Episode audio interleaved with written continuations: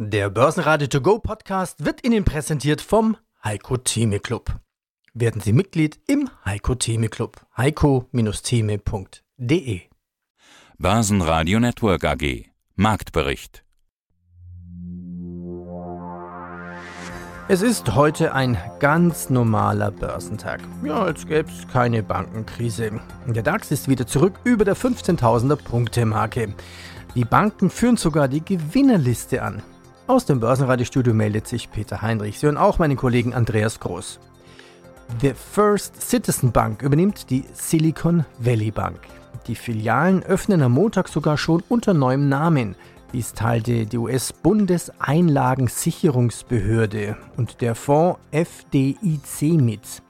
Der Käufer übernimmt sämtliche Einlagen und die Kredite der angeschlossenen Bank.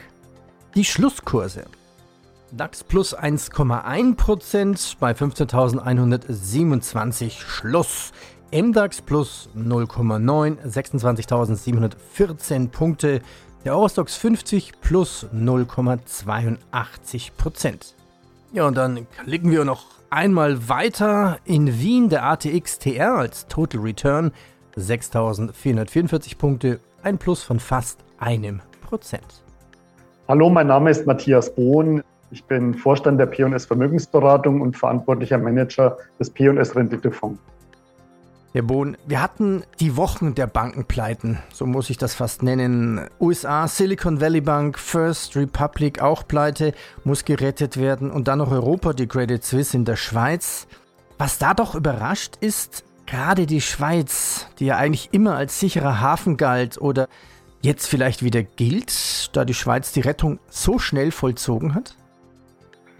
Ja, es ist in der Tat spannend, was die letzten Tage passiert und die Dinge überschlagen sich ja förmlich. Ähm, wir haben aus meiner Sicht einen Tabubruch in der Schweiz jetzt erlebt. Die Credit Suisse am Mittwoch noch alles in Ordnung, Liquiditätshilfe und am Sonntag wird sie weiter verscherbelt an die UBS. Also aus meiner Sicht kann irgendetwas hier nicht stimmen. Bankengeschäft ist Geschäft mit Vertrauen.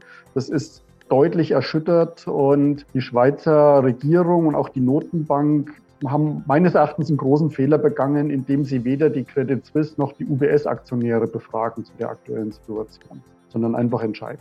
Ja, die Frage ist, hat man genügend Zeit zu entscheiden? Weil, ja, die Entscheidung war am Sonntag, am Montag machten die Börsen auf. Man hat ja Angst vor so einem Bankenrun, dass es wie so ein Dominoeffekt ein Stein nach dem anderen umwirft. Und sei es nur ein Vertrauensstein vielleicht?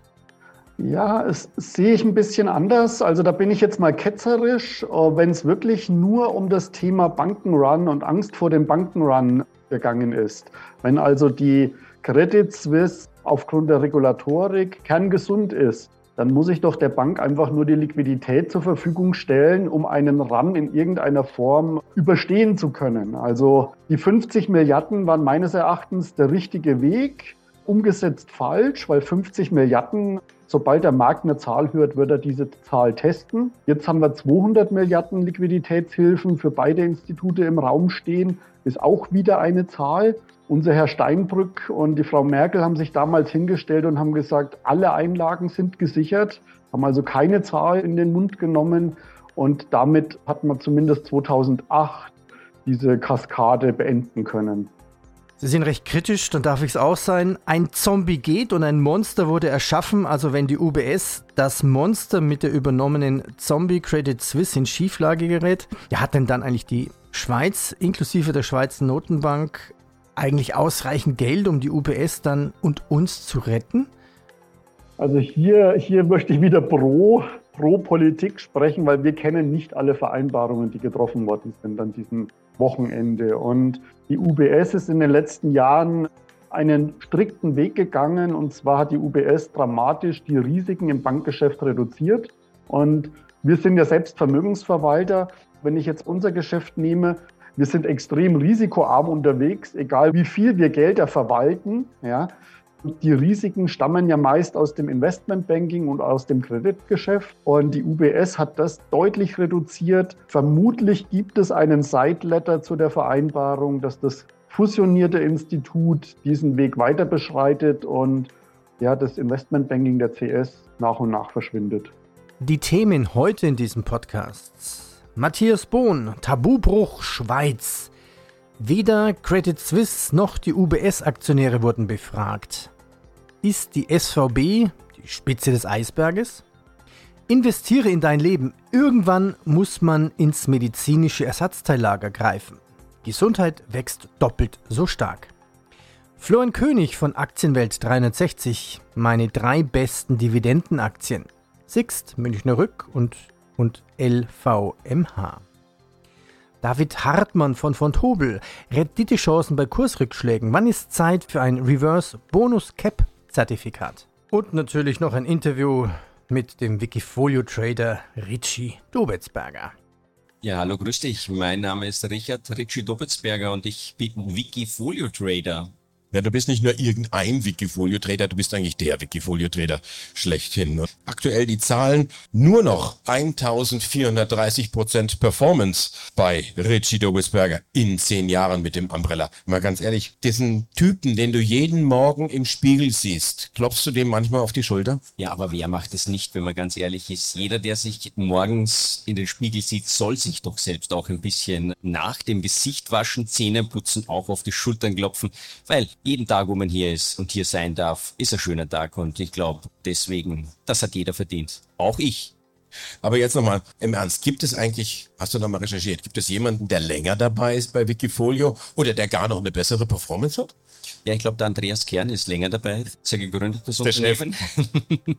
nee, es gibt natürlich sehr viele sehr gute Wikifolio-Trader und das ist auch die Stärke von Wikifolio. Es gibt unterschiedlichste, verschiedenste tolle Charaktere auf dieser Plattform und man kann hier sehr viele auch im Börsenradio kennenlernen und ich freue mich deswegen ganz herzlich, dass ich heute wieder mal hier bei der Invest dabei sein darf und dass ich einige Fragen beantworten darf. Wenn wir jetzt schon mal die Möglichkeit haben, uns auch persönlich zu treffen, gerade hier auf der Invest. Wikifolio-Stand ist ja nicht so weit entfernt. Waren die ausreichend nett zu dir? Haben sie dir den roten Teppich, einen grünen Teppich müsste das ja dann eigentlich sein, ausgerollt? Ja, ja, selbstverständlich. Die sind immer sehr nett, ja, aber ich glaube, das liegt auch in der Wiener Natur. Wir sind unfreundlich nett, ja, und so soll es auch sein. Und äh, bei der Invest ist das natürlich eine extra unfreundliche Nettheit, die den Wiener Charme auch ausmacht. Neben Wiener Charme, was hast du noch für Aufgaben jetzt hier auf der Invest? Das macht ihr Wikifolio-Trader bei Wikifolio?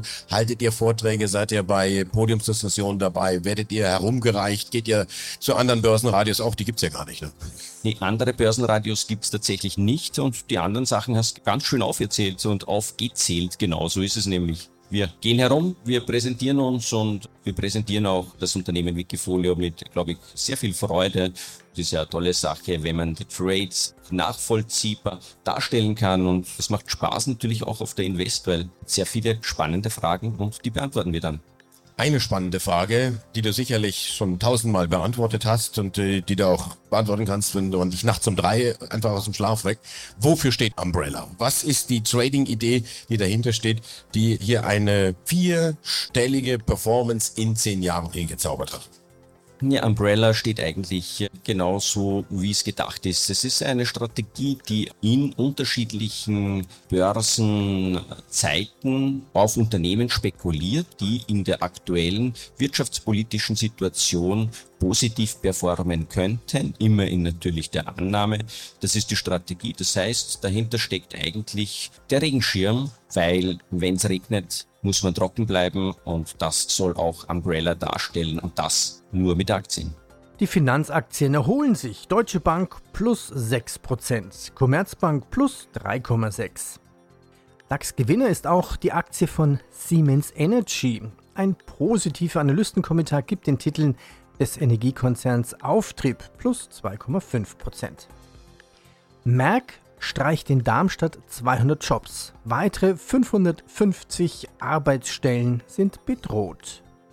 Hallo und herzlich willkommen zum Podcast Investiere in dein Leben. Unser Gast heute Dr. Cyril Zimmermann von Bellevue aus Zürich. Hallo Herr Zimmermann, guten Morgen. Guten Morgen, herzlichen Dank.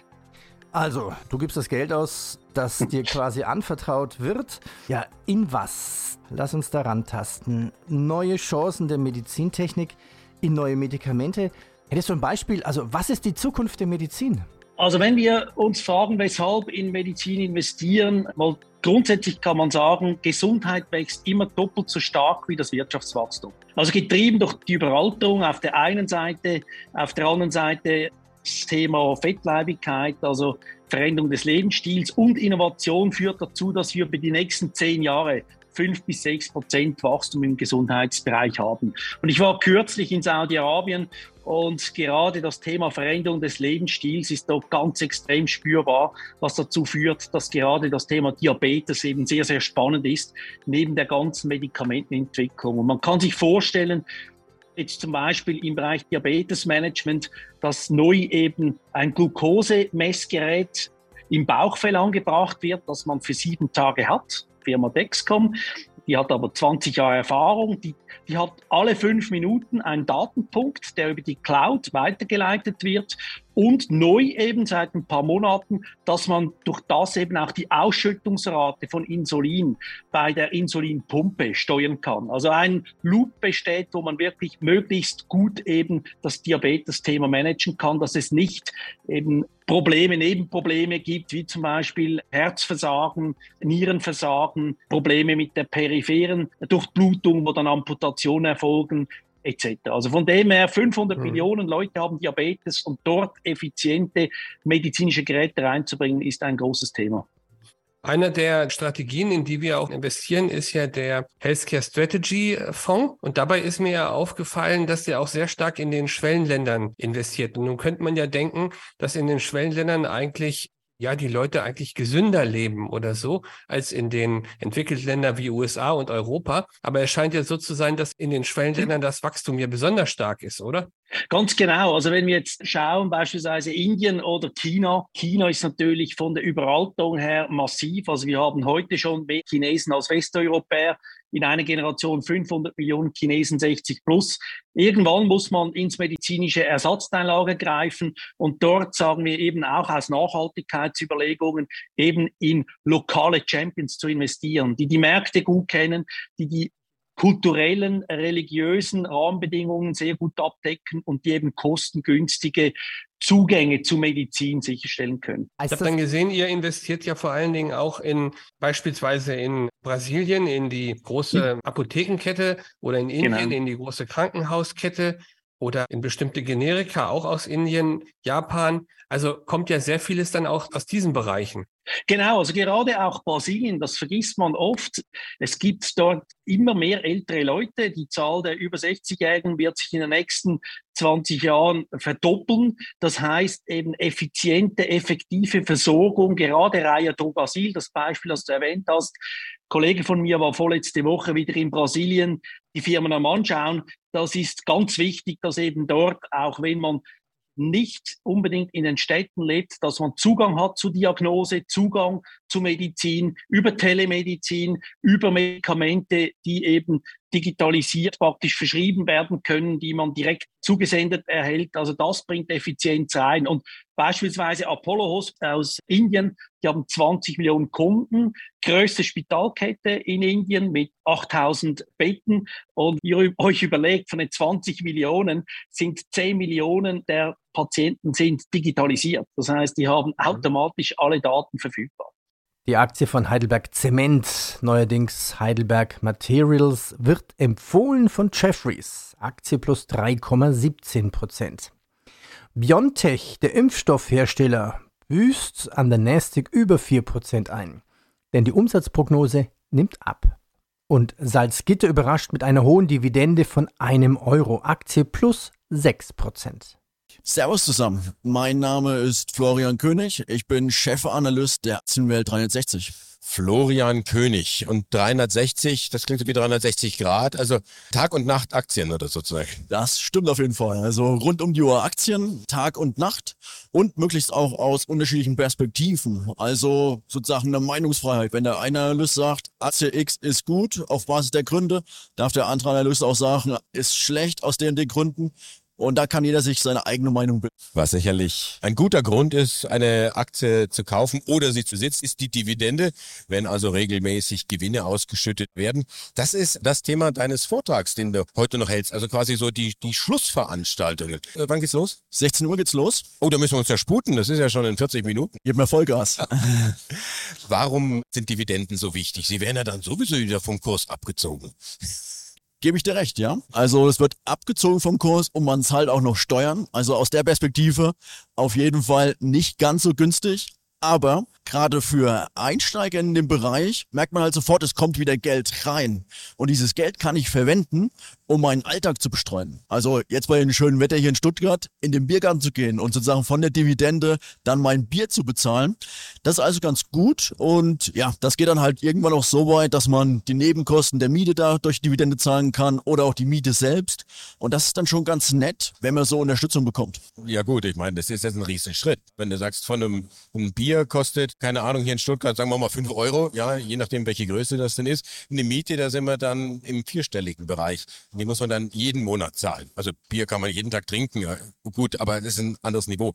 Was für ein Volumen an Portfolio steckt denn da dahinter, damit ich eine Dividende bekomme, wo ich meine Miete dann stemmen kann? Ja, also das sind dann schon größere Portfolien. Aber man muss auch sagen, es kommt nicht nur auf die Größe an sich an, sondern auch auf die Disziplin und Ausdauer, dass man so eine Dividendenaktie halt länger besitzt, die möglichst auch die Dividende steigert und unterm Strich bekommt man dann auf so ein eingesetztes Kapital eine sehr ansehnliche Rendite. Also man muss schon sagen, um wirklich dann davon leben zu können, braucht man wahrscheinlich zwei bis drei Millionen. Dann ist es wahrscheinlich möglich, von den Dividendeneinnahmen zu leben. Wie suche ich mir denn jetzt so eine Dividendenaktie aus? Da kann ich ja gucken, da gibt es die Dividendenrendite, du hast das Stichwort in den Mund genommen. Ist hohe Dividendenrendite gleich gute Aktie, gleich, Klammer auf, ich kann meine Miete bezahlen in Zukunft? Absolut nicht, nein. Eine hohe Dividendenrendite bietet meistens großes Fehlerpotenzial, weil man muss das immer ins Verhältnis setzen zum Gewinn, aus dem die Dividende gezahlt wird, oder zum Free Cashflow. Und das ist ganz entscheidend, dass die Ausschüttungsquote nicht so hoch ist. Bei VW gibt es ja Probleme bei der Softwareentwicklung. Nun muss die Tochter CarryAid einen dreistelligen Millionenbetrag einsparen. Novartis, der Schweizer Pharmariese, hat einen Studienerfolg seines Brustkrebsmedikamentes Kisqali bei Anlegern Hoffnung auf einen Umsatzschub ausgelöst. Aktie springt an plus 7,5%. Gold schafft die 2000 US-Dollar nicht. Goldpreis gibt 1,4% nach 1947 Dollar je Feinunze. Ja, herzlich willkommen hier auf der Invest. Es ist Montag. Also es ist natürlich nicht Montag, es ist Freitag. Grüß dich, David. Hi Peter, grüß dich. Ja, hab mich schon gewundert. Kommt mir jetzt ein bisschen lang vor, da bis Montagsinvest. Ja, ich, eigentlich wollte ich sagen, wir senden es am Montag, ne, den Podcast. Stell dich mal ganz kurz vor, welche Verantwortung hast du bei von Tobel? Ja, hi, mein Name ist David Hartmann und ich bin Produktmanager bei der Bank von Tobel Europe AG und dort zuständig für den Vertrieb von Anlage- und Hebelzertifikaten an Selbstentscheider in den Märkten Deutschland, Österreich. Tasten wir uns ran. Also wir haben ja drei Begriffe. Reverse, Bonus, Cap, Zertifikat. Beginnen wir erstmal mit der Definition. Man muss jetzt ja verstehen, was ist ein Cap-Zertifikat? Also Cap heißt ja, ich schneide immer irgendwas ab. Halt, Moment, muss das Mikrofon hochtun? Genau. Cap, das ist quasi die maximale Auszahlung, die ich in so einem Produkt bekommen kann. Das heißt, ich gebe mein Aufwärtspotenzial normalerweise damit auf. Also bei einem normalen Bonuszertifikat, mit dem ich auf steigende Kurse setzen würde, nehmen wir an, der, der, der Cap, der lag dann bei 100 Euro und der Basiswert bei 110 Euro. Ab 100 Euro ist dann eben Schluss. Da gebe ich mein Aufwärtspotenzial auf, habe aber den Vorteil eben, dass ich dafür ein bisschen günstiger in diese Struktur hereinkomme oder dass ich mir da eben auch eine höhere Barriere, das heißt einen größeren Sicherheitspuffer dadurch erkaufen kann.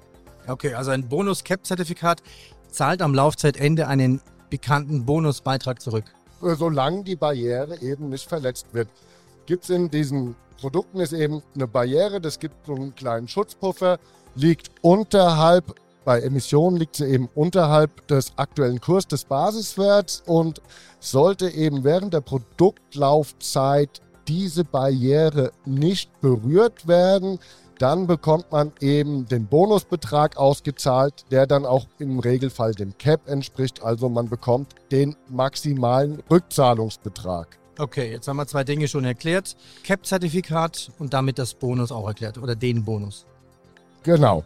Und Reverse funktioniert eigentlich auch genauso, nur umgedreht. Das heißt, ich habe die Barriere oberhalb des aktuellen Kursniveaus des Basiswerts und muss dann eben hoffen oder habe mich entsprechend positioniert, dass eben der Basiswert nicht auf ein gewisses Niveau steigt und sollte das der Fall sein, dann bekomme ich eben auch einen festgelegten Bonusbetrag am Laufzeitende zurückgezahlt. Du sprachst ja vorhin von, fand ich ja fast lustig, medizinischen Ersatzteillager. Hast du auch ein Beispiel davon, von Firmen, die typische medizinische Ersatzteile anbieten? Ja, zum Beispiel eine Edwards aus Amerika, die Herzklappen herstellt. Herzklappen und zu Beginn immer offene Eingriffe durchgeführt und jetzt mehr und mehr eben, dass man auch dort die Blutbahn verwendet als Transportmöglichkeit und minimalinvasiv mit dem Katheter eigentlich die Herzklappe reparieren bzw. ersetzen kann. Also das sind ganz moderne Verfahren. Das geht über die Aorta also Mitralklappe, mittlerweile auch Triskopidalklappe, also diejenigen, die dann Richtung Lunge eben das venöse oder das sauerstoffarme Blut zurückbringt. Also dort haben wir jetzt wirklich durchschlagende Erfolge. Der Markt wird sich verdreifachen in den nächsten fünf Jahren. Also gerade im Bereich der Seitenherzklappen. Also das sind schon sehr viele Innovationen da. Und wenn man dann anschaut, oder, mit 80 Jahren ist die Wahrscheinlichkeit, dann gegen 80 Prozent, dass man ein Herz-Kreislauf-Problem hat oder man ist eine Außenseite, wenn man es nicht hat. Und wenn man dann solche therapeutische Möglichkeiten hat und eben nicht mit einem offenen Herzeingriff die Herzklappe auszuwechseln, sondern dass das minimalinvasiv geht und man nicht lange noch äh, rekonvaleszent ist, das sind natürlich wirklich äh, Errungenschaften der Medizin. Börsenradio Network AG Marktbericht Der Börsenradio To Go Podcast wurde Ihnen präsentiert vom Heiko Theme Club. Werden Sie Mitglied im Heiko Theme Club. heiko-theme.de